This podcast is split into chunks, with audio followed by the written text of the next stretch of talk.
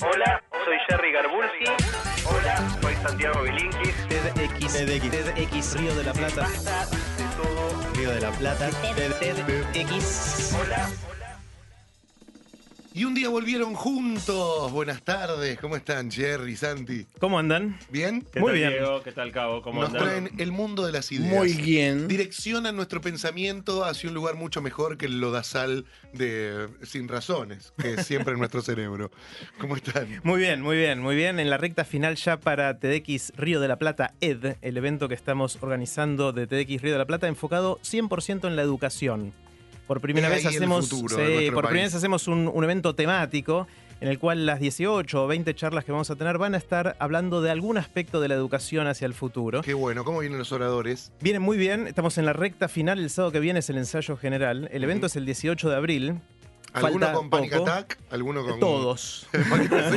o casi todos, casi todos. Eh, nosotros siempre les decimos a los oradores que, que el proceso de tres meses que hacemos para preparar las charlas es como una montaña rusa emocional. Eh, invariablemente, todos los oradores en algún momento se preguntan para qué carajo me metí en esto. Claro. Eh, porque realmente es mucho laburo, es mucho trabajo, hay mucho de introspección, de pensar qué es importante para uno para después ver cómo contarlo, ¿no? Entonces Claro. es, es arduo, pero también eh, todos los que pasan por el proceso quedan chochos, recontentos, e inclusive algunos dicen que resignificaron lo que venían haciendo hasta ahora. Es bastante fuerte lo, La, lo la que sensación pasó. calculo debe ser como una montaña rusa. ¿Viste cuando va subiendo que va haciendo tiki, tiki, tiki? Y decís, ¿para qué mierda? Claro, ¿quién me mandó? No, ¿por ¿Quién qué? me mandó? ¿Por qué? ¿Por qué? Igual ¿Por en la mitad de la bajada, más todavía. ¿no? Más todavía y después cuando termina, que lo quiero hacer de vuelta. Sí. Bueno, faltan cuatro fue. semanas para el evento. eh, se anotó un montón de gente. Como saben, las entradas son gratuitas. Se anotaron 10.730 personas. ¿Y cuánta gente entra? Tenemos mil lugares nada Claro. más, eh, con lo cual hicimos el sorteo y más o menos ganaron uno de cada diez, con lo cual la gran mayoría de la gente lamentablemente... Quedó fuera, pero Quedó lo pueden seguir. Exactamente, lo pueden seguir, lo vamos a pasar en vivo por eh, nuestro sitio que es tdxriodelaplata.org. Les recuerdo es el 18 de abril, un sábado de 9 a 19 horas. Eh, y también reservamos un muy pequeño número de entradas para gente que quiera donar para asegurar que TDX Río de la Plata siga siendo gratuito. Muy bien. Entonces, los que tengan ganas de eh, averiguar cómo se hace, eh, acabo de mandar un tweet y también lo pueden ver en, eh, ¿cómo es el link corto de hoy, Santi? is.gd barra. No entendí nada, no- Core.to. No entendí ¿Desapareció nada. Core.to? Desa- Aparentemente sí, eran unos chicos argentinos. Estamos intentando con Interpol dar con su paradero porque no pueden dejar que core.to no exista más. No. Mientras tanto, is.gd barra columna. No entendí nada. Is es una letra I, una letra S, después una letra I, una letra S, punto GD, que en realidad en inglés sería is good. Ah, De perfecto. ahí Pero viene, en de ahí viene. no tiene mucho, un, is good. Bueno, hay una gran oportunidad de negocios para los que quieren hacer un sistema de links de internet cortos. eh, ya saben, tienen, tienen la gran oportunidad. Pero bueno, si alguien se copa y quiere ayudarnos eh, con una donación personal, ahí pueden encontrarlo. También lo tuiteamos recién, con lo cual pueden verlo en, en Twitter. Ahí te retuiteamos. Bueno, y yendo al tema que nos convoca el día de hoy, esta es una, una columna que con Jerry nos nació cuando todavía estábamos terminando las vacaciones, porque vieron que a- aquellos que, que tienen suerte por ahí en el verano de poder tomarse unos días, ya sea que se vayan afuera, que se queden en su lugar de residencia, pero unos días sin laburar, hay un pensamiento medio recurrente que cuando estás volviendo de las vacaciones, tenés que arrancar el año, es decir, viste, pucha, ¿por qué no puedo vivir toda la vida así? ¿Por qué no puedo Sí. vivir más tranquilo? ¿Y si largo todo y me voy al carajo? Y a nosotros nos apareció esa pregunta. eh, y la pregunta, que, la duda que teníamos al empezar a preparar es, es, ¿será una fantasía universal? ¿Somos nosotros? Así que, como muchas veces hacemos, con Jerry hicimos una encuesta. La Contestaron completé. Casi 1.200 oyentes contestaron, a pesar de que la, la lanzamos recién ayer. Sí. Eh, y casi 80% de las personas se les pasa esa idea por la cabeza. En algún momento dicen, qué lindo sería mandar todo este, al diablo y, y hacer vivir de otra manera, ¿no? Eh, así que, de alguna manera, la, la- la primera hipótesis que nos planteamos es, ¿será que, que la tecnología, esta cosa de estar tan conectados, eh, tendrá algo que ver con esto? Eh, y preguntando eso mismo en la encuesta, eh, sale bastante claro, 70% de la gente siente que tenemos más opciones que nunca para estar conectados y sin embargo vivimos cada vez más aislados. Que, que toda esta posibilidad de estar tan conectado con gente. Hay una charla de, de- de TED, de una mujer que se llama Sherry Turtle, eh, que básicamente plantea esto. Y ella dice que es una época en la que estamos solos juntos. Ujú. Estamos todos juntos, pero estamos todos solos. Eh, y, y esta cosa de, de la pelea de la atención, no, no puede estar plenamente en el lugar donde estamos, prestando atención exactamente a quien tenemos delante. Un poquito te escucho, pero un poquito miro WhatsApp y un poquito chequeo mail. Sí. Eh, ella en su charla muestra mucha gente en salas de reuniones relojeando el celular ahí abajo, digamos, y como retaseando la, la atención. Y ella plantea que con esta cosa se vuelve casi compulsivo mirar el celular. Claro. Eh, y perdemos el control sobre nuestra propia atención. Bueno, esto de, de irse a una isla perdida de alguna manera eh, es una, una fantasía que, que tal vez tenga que ver con, con ciertas historias como la de Robinson Crusoe en el cuento que vive solo en una Sí. isla. Este, o, o Brooke Shields, ¿quién no se enamoró de Brooke Ah, por Shields? favor. En la Yo, Laguna Azul. La Laguna Azul fue la primera la, la primer película prohibida para, para 14 era que fui a ver. El día que cumplí 14 fui a ver la Laguna Azul. Y Y me- era- esperando era- que- me voló la cabeza. Y no sé Sí. por qué era prohibida para 14 porque no tenía nada. No, hoy, era- hoy no. sería. Tenía- hoy sería. Tenía no, todos los pelos pegados con plasticola adelante para que no se Sí, le pueda ver sí, nada. un desastre. Pero esperando. en- iban por debajo del agua se veía. Sí. Bueno, el, el pirulo a él. y a ella también. El pirulo a ella se le veía. No, no, no, Ah. se le veían sus partes. Sí, pero, pero dejaba mucho que desear la película. O sea, uno, uno bueno, por lo menos yo, que soy más chico que el señor y, y no, no tenía Ojo 14 que puede ser una buena frase que deje mucho que desear. Igual. ¿No? Es verdad, es verdad. Puede ser, puede ser. sí. Eh, bueno, en definitiva, tal vez sea por enamorarse de Brooke Shields en la Laguna Azul, tal vez sea por la, qué sé yo, la película Náufrago, pero una de las fantasías que, que pasan por la cabeza de la gente es irse a vivir a una isla desierta, donde realmente no haya tanta estimulación, tanta tecnología, eh, y preguntándole a los oyentes, 30%, o sea, un número no menor, un poco más, digamos, uno de cada tres más o menos, se le pasó por la cabeza alguna vez la idea de, ¿y si me fuera a vivir en una isla desierta? Che, pero es bajo igual, 30%. Yo pensé que muchos iban a decir, sí, largo todo. Bueno, yo creo que los, los oyentes fueron un poco más realistas, menos idealistas de lo que yo me imaginaba. Claro. Vivir en una isla desierta debe ser un flor de No, quilombo. no, digo. desierta no. no. tenés un supermercado. No, un chino- No, un no, no. chino Yo de la hecho contesté que para- no. De desierta no. Pero irme de acá, sí, de tu rutina, sí. A mí te diría, yo, yo me imaginé que iba a ser más alto, pero después dije, pucha, en realidad 30 es alto. O sea, Ajá. es complicado vivir en una isla. Eh, Claro. Bueno, muchos celebrities son dueños de islas. Sí. Quizá una muy famosa, Aristóteles Onassis, que tenía la isla Scorpio en Grecia. Sí, señor. John Lennon se había comprado una isla en Irlanda, inevitablemente bautizada como Beetle Island, que en el 2012 se vendió. Eh, y después hay muchos otros act- eh, actores, Mel Gibson, Johnny Depp, Leonardo DiCaprio, Eddie De Niro, Murphy. De Niro tiene una enfrente de Mondelo, en Sicilia, Mira. que es una hermosura. Bueno, la mayoría de estas islas cuestan millones y millones de dólares, ¿no? O sea, son como una locura, pero no todas las islas son tan caras. Una de las preguntas que teníamos con Jerry es, suponete, sale una isla? Suponete que, que te Sí. pintó decirme quiero ir a vivir a una isla desierta. ¿Cuánta guita hace falta Sí. para irte a vivir a una isla desierta? Bueno, hay sitios, internet para todo. Hay sitios en internet de Vendo islas, compraventa de islas. Eh, entonces encontramos los sitios más importantes de venta de islas. Eh, obviamente no son baratas, pero por el precio de un dos ambientes en capital, Ajá. una islita te compras, digamos, 25 mil dólares para arriba. ¿En Entonces, serio? el, el que Eh. tuvo suerte de poder comprarse un departamentito, digo, ya no tiene excusa. Si quiere, vende el depto Y y, te a partir compras de una isla 25 mil que- dólares, una islita te compras. ¿Cuántos metros cuadrados estamos hablando, Santi? Eh, hay- hay- hay- se puede entrar a mirar, hay fotos de todas las islas para poder darte una idea. También, Claro. lo- ojo, que no es solo eh, el tamaño, también es la ubicación. Claro, ¿no? el acceso. Las que son muy baratas en general están bastante al norte, por Sí, sí. Canadá hace un frío de cagarse. Claro, claro. O sea, hay que tener en cuenta la Claro, proximidad. si a la querés con mar azul es otra cosa. Si la querés con mar azul, suele un poco más. Pero, pero incluso así, eh, digamos, por el precio de un departamento de, de dos dormitorios, o sea, tres ambientes bien ubicados, Sí. digamos, eh, 100 mil dólares, ya empieza a tomar otro color. Ya por 100 Uy, mil ¿y ¿Hay la, hay caribeña por 100 mil dólares? No, Cari- Caribe no, pero Brasil sí. Eh, ahí mismo, en este sitio difícil de, de- de- de pronunciar, is.gd Sí. barra columna, pusimos con Jerry link a, a un sitio de compraventa de islas, Ajá. filtrando por las que son más tobara, como para que uno entre y, y se pueda dar una Ok. idea. A ver, ¿qué me podría comprar con 25 luquitas? Vendo el coche si es que tenés un, un auto La que más te o menos gustó, ¿cuánto nuevo. salía? La aposta, decime. No, no. la digamos, que dijiste, te- esta me gusta. Uno se puede ir para arriba y empezás en los palos verdes, pero eso es fantasía, digamos. No, sí, Acá sí. la realidad, digamos, o por lo menos lo interesante, la sorpresa para nosotros, es que no, no es tan imposible. Obviamente son- es mucha plata, Sí. pero así como, como es difícil para un argentino comprarse un departamento, es difícil comprarse una isla. Bien, Pero el que pero si vos a me decís que de tenemos una linda en Brasil y sale 100 gringas, tampoco, tal vez no hace falta comprarla solo, puedes juntar cuatro amigos. Sí, Hacemos una vaquita, amigos compras una islita. Bueno, así que. Pero hay que pagar expensas. ¿Cómo es con la isla?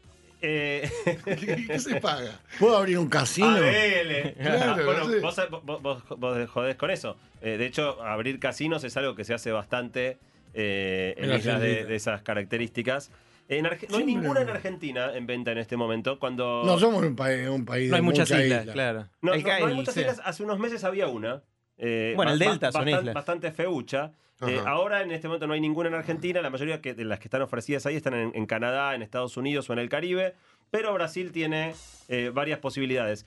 La otra posibilidad, si sos un tipo que se da maña, viste, estos handyman, los que le gusta cambiar las palitas y cambiar cueritos, Sí. es hacerte tu propia isla.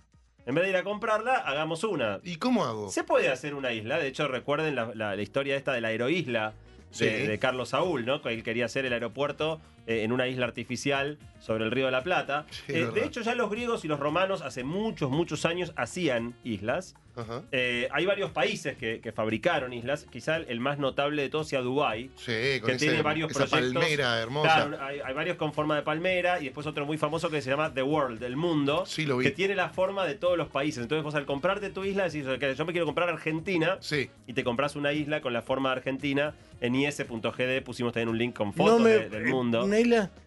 ¿Te conviene una isla con forma argentina? Eh, digo, si te vas a comprar una isla... España es una linda forma de isla. ponele. Sí, pero es medio chiquita, ¿eh? Claro. Sí, yo es me quedo verdad. con Argentina. Yo soy fan de esos programas de en los que fabrican las islas en Dubái. Me quedo viendo un cómo agarran el dragado, lo hacen todo. Un quilombo la isla Chile, ¿no? Andás a armarte Sí, una mejor cancha no. de fútbol. Mejor que era no. Un poco finita y larga. El aparato vibrador, todo. Bueno, un lindo ejemplo de isla, bien a mano, es la reserva de Costanera Sur, que en realidad Ajá. se hizo eh, durante el gobierno militar con el, el relleno de la demolición de hacer la, la traza de la autopista 25 de mayo, Claro. que con todas las casas que fueron tirando para Uf. despejar todas las manzanas para hacer la- esta autopista, las fueron tirando al río de la Plata y como era una zona de baja profundidad, los escombros se fueron acumulando, se tapó No de tierra así. eh, y así surgió la, la Costanera Sur. El gobierno militar de hecho pensaba hacer un barrio de rascacielos ahí, un barrio En realidad lo que está enfrente, no en Costanera Sur, sino que lo que está enfrente, lo que es toda la reserva. Claro, la, La reserva, reserva. ecológica. Claro, la reserva Laguna de los. Coipos Exactamente, sí, señor. Eh, bueno, la idea era hacer una extensión de la ciudad, después se llenó de, de aves y, y animales y quedó abandonado por muchos, muchos años. Y finalmente el gobierno de Alfonsín, por idea de la Fundación Vida Silvestre, lo declaró como reserva. Pero ahí tenés una isla bien a mano, una isla artificial que, Que cada tanto se prende fuego sin querer. Sí, cada Sin tanto, querer queriendo. sin querer Sí. queriendo, qué sé yo. Eh, obviamente hacerse una isla es muy complicado, sobre todo porque no te la querés hacer, digo, acá porque la hacía la propia ciudad, pero si no te tenés que ir por lo menos a 12 millas, que es el mar... eh, que 200. responde- No, a Ah, 12, entonces millas, eso. 12 millas es el, eh, es el mar de cada país, hasta 12 millas de la costa es el mar propio, pero después tenés 200 millas de zona económica exclusiva, donde sos el único que puede pescar. Entonces, si vos te haces tu isla demasiado cerca de otro país, te van a cagar a Y vas a tener cañonazos claro. vas a tener un, un- un problema. Pero bueno, si a alguno se le da eh, la inquietud, esa es otra, otra manera de darse el gusto de, de la isla propia. Eh, la siguiente cosa que charlamos con, con los oyentes a través de la encuesta es si hay muchos a los, los- a los cuales los abruma un poco vivir con tantas reglas, ¿no? Vivir en una Mm. sociedad que te limita tanto, que te, te impide hacer muchas cosas. Y les preguntábamos a los oyentes si a ellos les gustaría sacarse de encima todas las reglas de la sociedad y ser capaces de fijar sus propias reglas. ¿Y qué te dijeron? Más o menos la mitad, un poquito menos de la mitad, le gustaría, digamos, estar a cargo de su también. propio mundo y fijar sus propias reglas. Así que con Jerry encontramos una solución para este problema, Ajá. que justamente tiene que ver con esta de las 200 millas. Cuando vos te vas a más de 200 millas de la costa, Sí. estás en aguas internacionales. Y en aguas internacionales no rige la ley de ningún país. Claro. Con lo cual, si vos estás en un barco de bandera argentina, o de, o digamos, de cualquier país, rige la ley del país del, Exacto, del cual proviene el barco. Ajá. Pero si vos estás en un barco sin bandera, básicamente no hay ley. ¿Y podés tener un barco sin bandera? Podés tener un barco sin bandera y no estás sujeto a la ley de ningún lado. Ajá. Podés vos fijar tus propias normas. Eh, hay ciertos límites, ejemplo, si te dedicas a afanar otros barcos, te aplican una cosa que se llama jurisdicción universal y vienen y te rompen la cabeza. Pero si vos no jodés a nadie, todo es legal a 200 millas de la costa en un barco sin bandera Sí. y podés de alguna manera crear tu propia comunidad flotante con tus propias este, normas. Nada mal. Eh, hay varias, Nada mal. hay varios plani- digo, no, no- esto se ha intentado llevar a la práctica. Hay varios experimentos de barcos que, tamaño crucero, flotantes, eh, sin ley, mucho casino, como Sí. decía Cabo antes. Como Eh, mínimo, ¿no? Casino con shows y esas No, hay cosas. mucho de, el tema de pesca. Está Todo vale, y sí. todo vale. Mientras no jodas a terceros, Perfecto. todo Y vale. muchos arriesgan a meterse en zonas de exclusión y pescar a mansalva. Y está calculado que si pierden un barco cada tanto, Igual es negocio. presupuesto. igual está dentro del presupuesto. Es un negocio. Bueno, el más avanzado de los proyectos para vivir flotando sin leyes es un proyecto que se llama Blue Seed, Semilla Azul sería en español, Sí. que básicamente nació en Silicon Valley, ahí donde están todas las empresas tecnológicas, porque en Estados Unidos no dan demasiadas visas para programadores y hay muchos chinos y muchos indios que son muy buenos programadores, bueno, hay gente de todos lados, pero mayormente chinos e indios que son muchos, eh, que no pueden entrar a Estados Unidos, son muy talentosos y las empresas los quieren contratar, pero no les pueden conseguir una visa. Entonces aparecieron un par de emprendedores y dijeron, bueno, hagamos un barco grande a 13 millas de la costa, lo fondeamos ahí eh, y la gente vive en el barco. Y cuando tiene que ir a esta- la- labura desde el barco para las empresas tecnológicas, sin visa de trabajo. Y cuando necesita, tenemos un ferry que te cruza la costa y entras con visa de turista, porque vos no vivís en Estados Unidos, Claro. vivís en el barco. Eh, arrancaron en el 2011, juntaron nueve palos verdes Mm. eh, y estiman que les falta juntar 18 palos más como para realmente poder hacer el barco que te permita vivir ahí y prácticamente no, no volver más a la costa. Gran idea esa. Está muy bueno. Hay gente también que lo que dice, si no puedo crearme un lugar para vivir todo el tiempo, quizás pueda crearme un lugar en el cual por un rato pueda jugar a tener mis propias reglas. Y hay uno que nos gusta mucho y ya los mencionamos en otras las columnas, en otros contextos, que es Burning Man. Sí. Sí. Burning Man es este festival que se hace una vez por año eh, durante una semana en Nevada, en el, est- en el desierto de Nevada en Estados Unidos, cerca de Reno, que es una, una ciudad que está a unas 3 o 4 horas de San Francisco hacia el este. Donde muere Bonavena. Ah, Exactamente, Exactamente. exactamente. Bueno, ahí en, en consiste en lo siguiente. Durante una semana va la gente a este lugar, que es un lugar horrible, un lugar que queda en la mitad del desierto, con un suelo calcáreo que es el fondo de un lago seco hace millones de años, temperaturas de 40 grados de día, 0 grados de noche, muy, muy seco.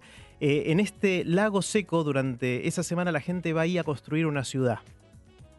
Eh, es un lugar donde no hay nada y el objetivo es que después de esa semana no quede nada. Es decir, es una ciudad sustentable que no puede dejar impacto en el medio ambiente. Con lo cual no puedes tirar ni basura, ni agua sucia, nada de, de eso. La gente va ahí, se tiene que llevar todo para sobrevivir y el objetivo es que durante esa semana esto sea un evento, un festival de expresión artística personal extrema. Eso quiere decir que la gente lleva su arte, sus instalaciones, desde cosas chiquitas hasta cosas inmensas. También hace mucho arte con su propio cuerpo, hay mucho nudismo y mucha expresión de- del propio cuerpo. Eh, y es un lugar increíble porque está prohibido el uso del dinero. Sí.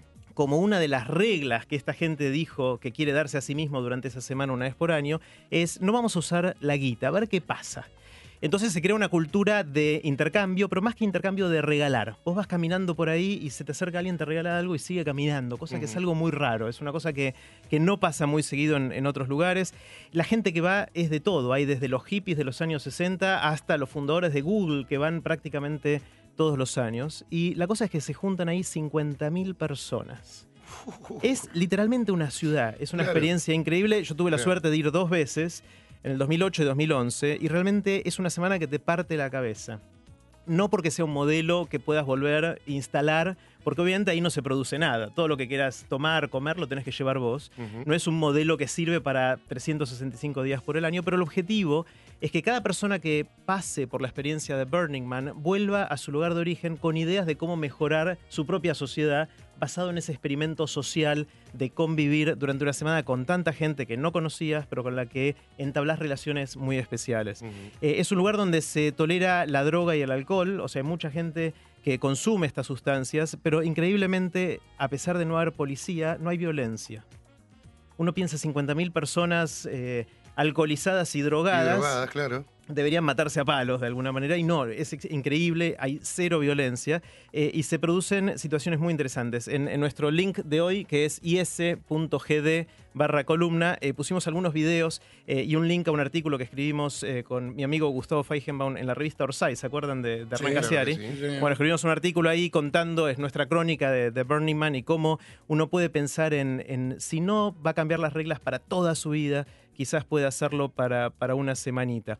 Y ahí nos quedamos pensando con, con Santi y también con Gus cuando escribimos ese artículo, es que muchas veces eh, nos da ganas de, de pasar tiempo o, o inclusive de vivir rodeado de gente en lugares donde nos sintamos cómodos con las reglas. Porque es verdad que en un país tenés las reglas del país, pero en tu grupo de amigos tenés ciertas reglas también Claro. hay, hay una cultura que se va creando y ciertas cosas que se pueden y no se pueden hacer. Y quizás una de las razones por las cuales la gente viene a TX Río de la Plata o decide trabajar donde trabaja o decide estudiar donde estudia o va al club que, al, al club que va es porque se siente cómodo con las reglas de convivencia en, en cada uno de esos grupos. Entonces, quizás esto que lo vemos como una- un tema muy esotérico de irnos a vivir a una isla, en realidad no es más que lo que decidimos todos los días de dónde queremos vivir y rodeados de quiénes y con, con qué- cuáles reglas, ¿no?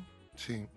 Doblemos ahora la apuesta, porque vivir, en, vivir en el agua es un embole. Burning Man dura una semana. Sí. O sea, si vos realmente querés irte al carajo y vivir con tus propias reglas. A la luna. El, verdadero paso es fundar tu propio país. Ahí va. Esa, ¿Se vamos, puede? vamos, vamos. Se puede fundar tu propio país. De hecho, hay más, hay más de 70 experimentos de tipos que agarraron un cacho de tierra y dijeron ma- al país de donde estuvieran: fuck you, este es mi nuevo país, Sí. declaro la independencia. ¿Dentro de ese país? Y bueno, siempre la tierra antes le pertenece. Bueno, hay, no, Sí, pero sí. hay alguno que otro caso de tierra que estaba, estaba vacante. ¿Hay como baldíos? Hay como internacionales. hay uno que, hay alguno que otro balde. Ahora vamos a contar un par de historias divertidas. Dale. Eh, pero básicamente hay varios que tomaron una isla que, está, que estaba inhabitada o un pedazo de tierra y declamar- declararon la independencia. Algunos por joder. O sea, básicamente hacer algo divertido, que no termina de ser en serio. Sí. Otros buscando crear una comunidad utópica donde realmente se viva, por ejemplo, este, de acuerdo a los principios del, del veganismo o de ciertas este, O nudismo, comunidades lo que o sea. o nudismo. Eh, y, y otros directamente creyéndose este, Napoleón y, y con proyectos este, napoleónicos delirantes. Eh, durante la Guerra Fría pasaba algo curioso, que es que las dos grandes potencias enfrentadas, la Unión Soviética y Estados Unidos, dejaban, no, no querían, se aparecía un tipo que hacía un país nuevo, no querían meterse con él, porque tenían miedo de que si ellos lo atacaban se juntara al enemigo. Ajá. Entonces todos trataban de seducirlo. En vez de, de decir, para, loco, que me estás jodiendo, ¿cómo te vas a hacer tu país acá? No, trataban de seducirlo y, y le daban calce. Después del final de la Guerra Fría, especialmente después del 11 de septiembre, el clima ha cambiado mucho y las potencias no están muy receptivas a las locuras de este estilo. Pero aún así en Wikipedia hay una lista de más de 70 micronaciones. O sea, lugares muy, muy chiquititos Sí. que dicen yo soy una nación independiente. La mayoría de, de ellas nunca escucharon jamás eh, su nombre. Y hay un dato curioso. Uno piensa hoy en día, siglo XXI, año 2015, si se arma un país nuevo, ¿ya es tan claro que la democracia es el sistema lógico de gobierno de cualquier lado?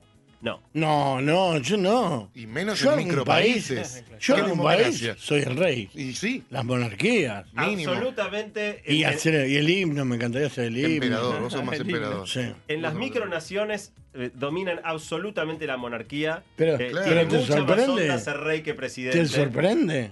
Eh, qué sé yo. Eh, digo, hay que estar un poco loco para, para querer declarar la independencia, pero digo, ya que lo vas a hacer, por lo menos sí, hacete rey en para Pero qué bueno que emperador. arranques con monarquía y que de golpe se te complique todo y a los cinco años te tengas un sistema demócrata. Se te Y puede haya una revolución y te decapiten en el camino. Sí, y puede pasar. Bueno, efectivamente predominan las monarquías. Quizá el caso más emblemático es un australiano llamado Leonard Casley. El tipo tenía un campo grande, un campo de 75 kilómetros cuadrados, más o menos un tercio de la ciudad de Buenos Aires, para que se den una idea. Eh, y en un momento agarró y dijo, ¿saben qué? Estaba en Australia, pero en un lugar muy aislado, dijo, voy a declarar la independencia. Mi campo a partir de ahora es una nación independiente que se llama el Principado de Hat River. Se pro- autoproclamó Príncipe Leonard. El tipo Ah, en sus cabales, todo bien, Sí, no es sí, que sí, un sí, loco. y vive todavía. Ok. Perdón, ahora vas a ver, no solo vive. Le está yendo muy bien. Le está yendo muy bien. A su esposa la declaró la, la- la princesa Shirley Ajá. eh, y eh, empezó, empezó en principado, 1970 con su país. Sí. eh, es- este Hat River. Sí. En el 77, Australia dijo, epa, ¿qué es esto? Este tipo le está yendo muy bien, produce a lo loco, no paga impuestos. ¿Qué hizo, la, qué hizo Australia? Le mandó a la FIP australiana. Claro. No, loco, no te hagas el vivo. Muy, muy linda la independencia, pero garpa impuestos. El príncipe Leonard no arrugó. ¿Y qué Le hizo? declaró la guerra a Australia. Ah, no, sí. Estaba en sus cabales, estaba re en sus cabales. Le declaró la guerra a Australia. Australia se encogió de hombros, no hizo nada. Eh, y entonces él se declaró victorioso. Como Claro. Australia no, él, él formalmente declaró la guerra y eh, Australia se fue al mazo, el tipo se declaró victorioso y siguió sin pagar impuestos. Entonces le mandaron una, intim- una intimación Sí. Donde el gobierno de la provincia donde el tipo estaba le, lo, le- le- lo dirigía su- esta carta al administrador de Hat River. Y el tipo dice, listo, si me, me consideran administrador de Hat River, me reconocieron como nación. Claro. Buenas noches, a freír churros, listo, yo ya tengo reconocimiento oficial. Y encontró una ley, porque esto es el, el Commonwealth, digamos, la- la- las ex colonias británicas, encontró una ley de 1495 que dice que nadie puede conspirar contra un monarca que le rinda pleitesía a la reina de- del Reino Unido, eh, bajo pena de que sea traición a la reina. ¿Y entonces? Y entonces el tipo formalizó diciendo Obvio. "A- cualquiera que me toque un pelo es traición a la reina. Y parece que no joda, esa ley aplica en serio y, y- y Australia es un país del Commonwealth, con lo cual los pusieron en un brete diplomático. Australia no puede meterse con el príncipe Leonard porque sería traición a la reina. Y Sí. finalmente, por haber ganado la guerra contra Australia, que él formalmente dice haber ganado porque nunca eh, le, le dieron pelea, él cree que ese es un, un precedente para forzar el reconocimiento de su nación usando la, conven- la Convención de Ginebra, que es que la que rige cómo se libran las guerras entre países y qué derechos tiene el ganador de una guerra y qué, qué cosas puede o no hacer con, con el que perdió. Él considera que ganó, así que en definitiva está peleando ah, usando la Convención de Ginebra para lograr la- el reconocimiento Qué locura. de, de su país. Eh, Australia, ya sin mucha manera de, de tomar revancha, Sí, decidió que el correo australiano no lleva más cartas a ese lugar ni Claro. le retira las Y cartas. está bien. Arreglate con tu correo privado. Completamente. La FIP eh, australiana clasificó a los habitantes como no residentes de Australia, entonces le sacaron toda la, la- la seguridad social, la jubilación. Y entonces les Pero reconocen el territorio, es así. En definitiva, el tipo sigue avanzando hacia el reconocimiento de su, de su principado. Eh, tiene eh, solo 50 personas que viven ahí, Ajá. pero emitió 14.000 pasaportes a gente de todo el mundo que pidió la ciudadanía de su principado. Entonces él considera que tiene 14.000 ciudadanos. Eh, es muy visitado Le pediría por pasaporte. turistas. Gente, sí, claro. Eh, así que es, es- es muy curiosa la historia, la, la historia de este príncipe Leonard y su, y su principado. Muy buena historia. Hay otro loco, eh, uno de los creadores del Afrobeat, o por lo menos cultores de este ritmo, que se llama Fela Kuti. Una vez Zucker me contó la historia, creo que hay un documental sobre Fela Kuti, de hecho, donde él también toma un territorio, pero ya regido por ya no- normas artísticas más que eh, cuestiones políticas y demás, y desarrolla ahí su propia nación. Eh, Yo le voy a pedir a, a Juan. ¿Ya contaste sobre ese documental, Juan? No, que, que un día lo cuente porque la verdad que es una historia buenísima. Vamos a meter una pausa acá. Dale. Y en un rato vamos a seguir hablando con Santi Bilinkis y con Jerry Garbulski, porque hoy nos están haciendo imaginar cómo sería nuestro mundo personal, con nuestras propias reglas y en nuestro propio territorio. De acá no pasás, ¿eh? Esta es la frontera. Porque te hago la guerra. Esto es El mío. amor. Esto es mío. El amor es un desafío. Nadie puede escapar. El amor, el amor, el amor, el amor, el amor. ¿Quién ama a su propia mujer hasta la muerte? El amor, el amor. Todo tiene final. El amor, el amor. Todo termina. El amor, el amor. El amor es como el 60 y el 168 que va a Victoria. A las 5 menos 20 de la tarde con 21 grados 3. Hoy nos estábamos preguntando si alguna vez te pensaste en largar todo e irte a vivir a otro lugar. Esto nos proponen hoy pensar Santi Bilinkis y Jerry Garbulski, que nos contaron algunas historias fuera de aire de locos que armaron sus propias repúblicas. Sí, vamos a hablar ahora de, la que estábamos charlando fuera del aire. En 1999, eh, un, un yankee, un norteamericano llamado Kevin Eh, que era dueño más o menos de dos manzanas de tierra. El otro tenía un tercio de la ciudad de Buenos Aires. Él Claro. tenía dos manzanas, dos hectáreas Nada, de tierra sí, sí. en el estado de Nevada y cerca de donde se, donde se hace este, Burning Burning, Man. Sí. Y declaró la independencia y creó la República de Molosia. Molosia es con doble S. Sí. Eh, la casa de él es la capital de la República. Ajá. Eh, y se llama Bauxton, él es Baug, la, la capital se llama Bauxton. Sí. Tiene 27 habitantes Ah. en esas dos manzanas. Hay bastante gente. Eh, sí, y bueno, él este no, no quiso ser rey, se autoproclamó presidente, eh, Sí. puso una constitución eh, y se supone que debería tener un congreso, pero como él considera que está en el medio de Estados Unidos, este Molosia, Sí. como él considera que hay serio riesgo de que Estados Unidos decida invadirlo, ¿Viste cómo son los imperios? Exactamente, dictó la ley marcial y Ajá. concentra él todos los poderes del Estado. Finalmente nunca creó el Congreso, concentra todos los poderes Ah, es sobre un sí mismo. dictador finalmente. Bueno, si, si le ves la cara, o sea, y realmente si alguien tiene una computadora a mano que no deje de buscar en Google Búsquenlo. imágenes, es una mezcla de Benny Hill, cuando hacía de ese que se ponía la, la manito en la frente, con el personaje de Olmedo de la República Bananera. Sí, o a mí me venía a la cabeza la película de Sasha Baron Cohen, el de Borat, que También, ese dictador. también, Eh, y, y- y se parece un poco a Philip Seymour Hoffman. qué sé yo, es, es muy, muy bizarro el personaje. Eh, el tipo tiene su nación ahí en el medio de Estados Unidos. eh, tiene un programa aero- aeroespacial, planea ir al espacio desde la República de Molosia. ¿Cómo haces para despegar en dos manzanas? No sé. Mm, No me preguntes. Eh, tiene aduana para entrar Tiene y salir eh, a Estados Unidos. Tiene una moneda que se llama Valora Sí. y con, con centavos, todas esas cosas. Tiene un website, puedes buscar la, la página de internet de eh, la República de Molosia, donde Sí. él saca los comunicados, parece que hubo una tormenta muy fuerte y habla de la tormenta tremenda que arrasó su país.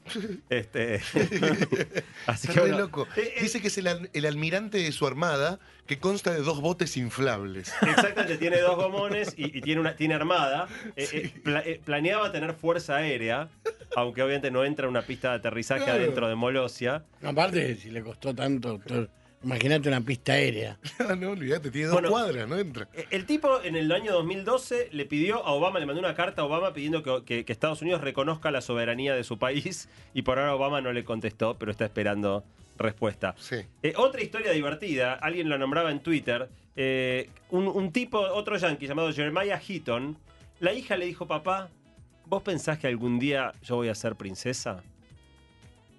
Pregunta que todo el que tiene una nena alguna vez probablemente te la hayan hecho. Ujú. Bueno, Jeremiah se la tomó en serio. Dijo, sí, mi amor, vos vas a ser princesa. Ay, ay, ay. Y agarró y descubrió, vos decías si había terrenos baldíos. Ajá. Jeremiah descubrió que cuando se hizo la frontera entre Egipto y Sudán, hubo un error y de alguna manera qued- quedó un pedacito de tierra no tan chiquito, o sea, más o menos el 10% del tamaño de. Perdón, 10 veces más grande que la ciudad de Buenos Aires. O sea, ¿Qué? 10 ciudades de Buenos Aires enteras. Un flor de cacho de tierra quedó que no es ninguno de ninguno de los dos países. Y está ahí y. y- O sea, por coordenadas de latitud y... Sí, hicieron mal el la mapa, hicieron mal el mapa Está mal del hecho el lugar, mapa. claro. Eh, claro, normalmente la frontera de un país te mar- es una línea que te marca dónde empieza uno y dónde Claro, termina claro. otro. Bueno, uno termina en un lado, el otro termina del otro y en el medio queda una franja de tierra no tan chiquitita que no es de ninguno de los dos. Y se fue Entonces ahí. Jeremiah se fue al medio del desierto en el norte de Sudán eh, y eh, cre- creó el reino de Sudán del Norte, se autoproclamó rey y, e hizo a su hija Mirá, princesa. qué bien. Todo esto pasó el año pasado. ¿Y vive ahí? ¿El, el tipo se fue a vivir ahí? Sí, se fue a vivir ahí, se fue a vivir ahí. Y finalmente, para seguir con estas eh, historias de, de crear tu propio país, hay un principado que se llama el Principado de Sealand, que queda un poquito afuera de la costa del Reino Unido, eh, donde ha- hay muchas particularidades también de la historia de Sealand y qué sé yo, pero simplemente vamos a contar de Sealand que por, si vos que tenés eh, la expectativa de tener un título de nobleza, el Principado de Sealand online, lo podés entrar por internet, vas al sitio del Principado de Sealand, que está en is.gd barra columna, por 40 dólares te nombran Lord o Varón. 40 dólares. Sí, por 150 dólares te nombran caballero del Principado Eso me gusta. y por 300 dólares sos conde o condesa. No, sé. Y Ah, te sí. mandan tu diplomita Conde. usted... es- Ay, O condesa. Me gustaría Sir, Sir Diego Ripoll. Sí, bueno, Sir es barato, Sir, Sir por 40 dólares Ahí Sir. va, mejor. Sir Diego, del Sí, Principado ya de estoy. Sealand, Yo con por estoy 40 bien. dólares sale con fritas. Y para cabo tenemos una república muy particular, que es la República de la Concha. Hay que ir a ver. Amarilla, Bilinqui, por se llama favor. así. Bueno, pero... Se llama Conch. Hace falta. Se llama Conch Republic. Y yo busqué cómo se traducía, porque Conch no. Pero se, y se llama República de la Concha. Y sí. Queda al sur de Estados Unidos, en la zona cercana a Key West. Y eh, ahora ya no está muy en serio, pero cada tanto siguen haciendo festejos en la República de la Concha, que, que es un dato pintoresco. Otro tema que apareció en la encuesta a los oyentes es que muchos de alguna manera sienten que necesitarían desprenderse un poco de la tecnología, vivir sin estar tan conectados, un poco esto que hablábamos al principio. Más de la mitad de los oyentes dijo que a veces siente ganas de vivir con menos tecnología y menos estímulo. Ay, qué polonios. Bueno, en el, en el extremo hay pueblos en este mundo que directamente están fuera de la civilización globalizada. Eh, en el mundo hay cientos de pueblos que se denominan no contactados, con los cuales nunca hubo interacción con el resto del mundo. Viven completamente aislados y ni siquiera muchos saben que existe el mundo este en el que vivimos todos nosotros. Eh, los, los países con más cantidad de, de pueblos así totalmente aislados son Brasil y Nueva Guinea. Hay muchos en la jungla del Amazonas. Claro. Eh, y hay un caso muy interesante eh, que son los sentineleses. Sentineleses. Los sentineleses viven en una islita llamada North Sentinel, que queda en el Océano Índico, bastante alejado de la costa de India. La isla de North, Sent- North Sentinel técnicamente le pertenece a India, pero hay un problema. Ahí viven los sentineleses y cada Mm. vez que tratás de acercarte, te cagan a flechazos. No. Pero, o sea, no podés, te, te pones a menos de 100 metros con el barco y ya te empiezan a tirar con las flechas. Ajá. y las jabalinas. A cualquiera que se acerque, lo atacan. De manera que, por ejemplo, ni siquiera se sabe bien cuántos hay. Se estima que son entre 250 y 500 personas que viven en esa isla. Que están muy enojados todos, eso lo sabemos. En el 2001 el censo indio quiso ir a contarlos y casi matan a todos los censistas. Eh, los contaron desde lejos desde un- en un barco porque no, no, no podían acercarse. Es muy curiosa la historia de los sentineleses. Son cazadores y recolectores.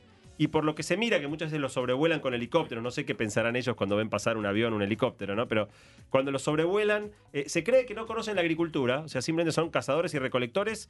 Eh, la, agricultura tiene 12.000 años. La, la agricultura, la invención de la agricultura de alguna manera marcó el pase de la edad de piedra eh, antigua a lo que se llama el neolítico hace 12.000 años. Bueno, estos señores en ese sentido viven como hace más de 12.000 años, no conocen la agricultura, se cree que no dominan el fuego.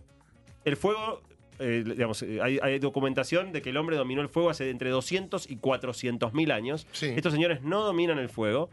Hablan una lengua que no se parece absolutamente a nada y se estima que no han tenido ningún contacto con otro pueblo eh, en por lo menos 10.000 años ¿Dónde queda esto bien? en el Océano Índico, a, un- a unos cuantos kilómetros de la costa de India.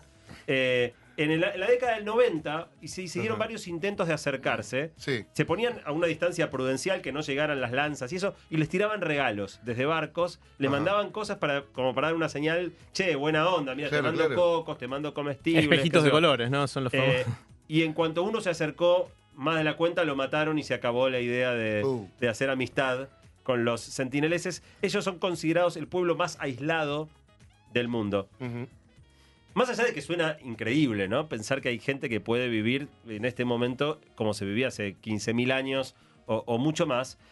Hay un tema bastante, bastante serio, es un tema muy delicado, todo el tema de los pueblos eh, no contactados. Eh, en Brasil hay mucho problema con esto. Y hay muchos activistas que defienden el derecho de mantener intacta eh, esta cultura, estas civilizaciones. Y por ejemplo, hay muchos operadores turísticos que quieren armar tours en otros que no son tan, tan agresivos como los sentineleses, Mm, ¿no? Pero en. Brasil hay muchos tours a ir a mirar a, a- a los indios, ¿no? Eh, y obviamente esto eh, afecta mucho la manera de vivir. Hay una charla que se dio en TED Global, que fue en Río justamente, en el año 2014, donde un tipo, Mark Plotkin, habla sobre todo lo que se puede aprender de estos pueblos que de alguna manera viven de manera completamente distinta a la que estamos acostumbrados nosotros.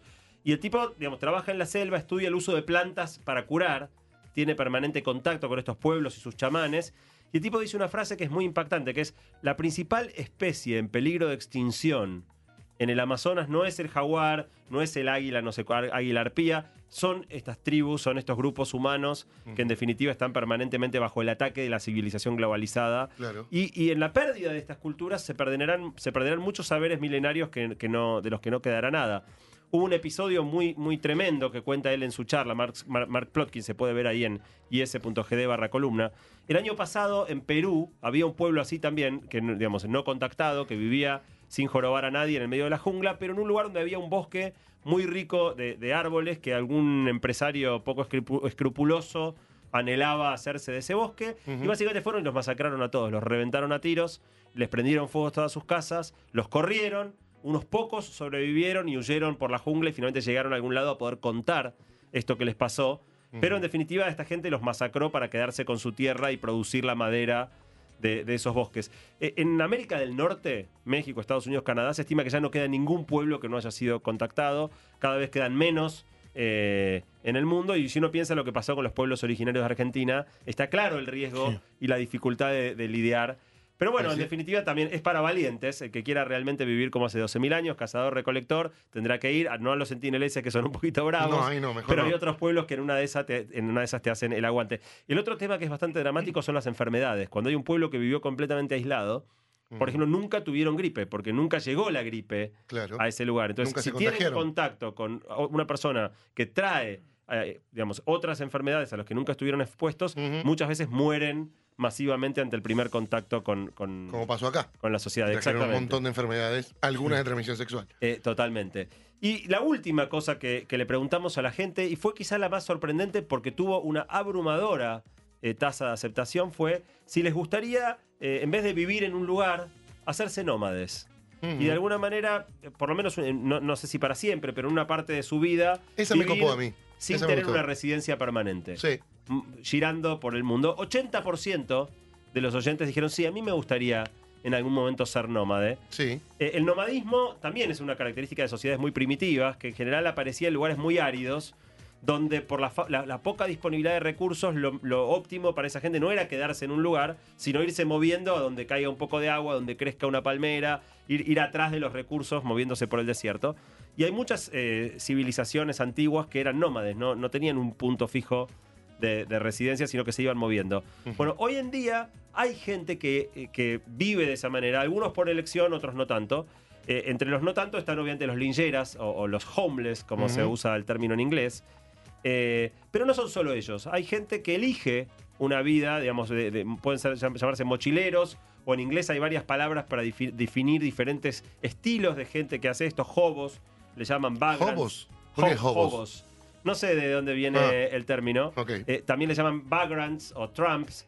eh, y son toda gente que vive, vive en la calle, pero ni siquiera es que vive en la calle siempre en la misma esquina, sino que van girando por el mundo en general con, con muy pocas posesiones materiales. Cuando, cuando recién Juan hablaba del documental este, había muchas cosas que sonaban, digo, viven con, con eh, posesiones materiales mínimas. Muchos de ellos muchos de ellos con una postura, digamos, política muy fuerte de rechazo al materialismo y, y rechazo a la rutina. Y un planteo de que en definitiva la verdadera libertad es vivir libremente, eh, sin ningún tipo de ataduras, pero también sin ningún tipo de, de posesiones. Muchos dicen que se sienten muy liberados y disfrutan mucho de vivir de, de esta manera. Y, y hay una fuerte presencia de, de artistas también en, en este tipo de, de gente. Y ahí surgió una versión moderna del nomadismo eh, que se llama el coach surfing, le Sí, dicen en inglés. Sí, sí, sí, hemos conocido. Que es surfear sillones, esencialmente, que es una manera de viajar eh, facilitada por internet, que consiste en decir, vos mandás un tweet o te registras en un sitio y decís, la semana que viene quiero ir a tal ciudad, ¿quién me banca en su sillón? Entonces vos vas, alguien te contesta, si te contestan, y vos vas y parás en la casa de alguien, ayudás con las cosas de la casa, estás unos días ahí garroneando en el sillón y después te vas al, al próximo destino. Y hay gente que eh, transformó a este coach surfing en una modalidad de viaje y casi de vida. Sí. Un caso muy famoso es el de la música, la, la persona, la, la artista Amanda Palmer, eh, de Estados Unidos, que hace música y se hizo muy famosa y ella no prepara recitales. Ella hace coach surfing y manda un tweet diciendo, hoy voy a estar en tal plaza porque me bancan el sillón de no sé quién, voy a estar en tal plaza tocando y vienen 10.000 personas a escucharla.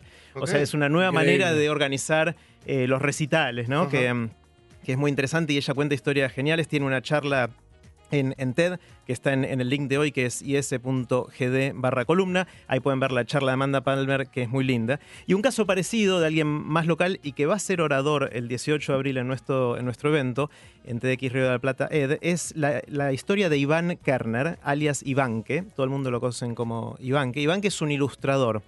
Eh, él hace, ilustró muchos libros para chicos. Eh, De hecho, si uno ve los dibujos de él eh, y estuvo cerca de libros para chicos, los va a reconocer. Hizo un montón de trabajo genial. Y él hace un tiempo decidió, dice que lo decidió mientras esperaba un colectivo, eh, que iba a enseñar a dibujar a chicos en los cinco continentes. Y se tomó dos años. Eh, hizo, recolectó dinero entre amigos en uno de estos sistemas modernos para recolectar dinero para los pasajes, pero eso era todo el dinero que tenía.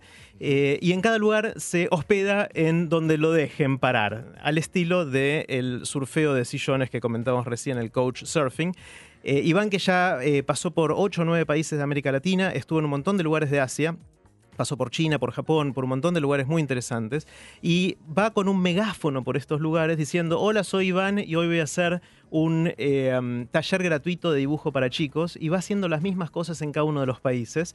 Eh, tiene un montón de historias increíbles que va a contar el 18 de abril en, en TDX Río de la Plata, eh, y en nuestro sitio de hoy, is.gd barra columna pusimos un videito muy cortito de los primeros meses de, de Ivanque haciendo coach surfing por el mundo, enseñando a dibujar, que nos pareció muy divertido. Bueno, y para terminar, ahora sí, eh, hay una última manera. Si, si te gustó la idea de ser nómade, pero no sos tan hippie y no estás pensando realmente vivir en la calle o algo así, eh, hoy en día Internet posibilita una nueva forma de nomadismo, que no es, digamos, que es más tecnología, que es lo que le llaman el nomadismo digital. Sí. En ¿cómo definitiva, es como, como hay muchos trabajos que se pueden hacer independientemente claro. de dónde vos estés, hay, hay bastante gente internetica que está eligiendo un estilo de vida distinto donde va trabajando de manera remota en tareas como diseño, programación, traducción. Eh, y entonces directamente va girando por el mundo, No eh, dónde conectándose eh, de- a internet desde lugares, eh, digamos. Y hay, por ejemplo, agencias de trabajo especializadas en conseguirle trabajo A este a los, nóma- a los nómades digitales. Qué bien. Para que vos, sin tener que estar en. Digo, pues es difícil conseguir clientes Sí. cua- en todo el mundo. Entonces, Claro. eh, estas agencias te consiguen trabajos. Es toda gente que trabaja lo que se conoce como freelance, digamos, por su propia cuenta. Eh, y muchos escriben crónicas con sus viajes y de alguna manera es como una especie de tribu urbana que va creciendo a medida que Internet va posibilitando eh, que esta gente también viva sin una residencia. Sí, lo que no podés ir parando alrededor del mundo, parando en los hoteles, que es bastante choto el wifi de los hoteles. Sí, sí, por lo regular. Y, que, y que encima te, lo cobran. Y encima te lo Que cobran. cobrame gas, entonces, hijo de puta. sin vivir en la calle, ta- digamos, es gente que gana, que, que realmente vive, prioriza la libertad, No, prioriza viajar, eh, y probablemente no para en los mejores hoteles, pa- parará en hostels o, o en lugares así muy sencillos, pero donde además está en contacto con otra gente que está en la misma. Y no, no tengo duda que la deben pasar bastante bien. Seguro que sí. Interesante mirada sobre Sí. otra manera de vivir que no tiene que ver con el alquiler de un departamento más grande o mudarte a una casa en las afueras, sino de poder tener tu vida. eh, me sale on demand, digamos, haciendo lo que quieras en el lugar que quieras, inclusive fundando tu propia república o declarándote independiente de un O hasta territorio. teniendo una isla que no es tan oneroso. Ojo, Y, uno, y tiene esa listita de cosas que quiere hacer antes de morir. Ahora yo tengo que agregar, quiero ir a visitar Molosia. Vamos a Molosia, Sí. por favor, te lo pido. Gracias, Santi, gracias, Jerry. ¿Qué se Un lleva? placer. Y ¿Qué ese pa- tema punto alfajores de GD Molosia? barra columna. Ahí encuentran todo lo que hablamos hoy y lo vamos a tuitear también para que lo sigan eh, de cerquita. Nos vemos dentro de dos martes, entonces, exactamente. con la gente chicos. de TX Río de la Plata. 5 de la tarde en punto, tanda. Volvemos para jugar.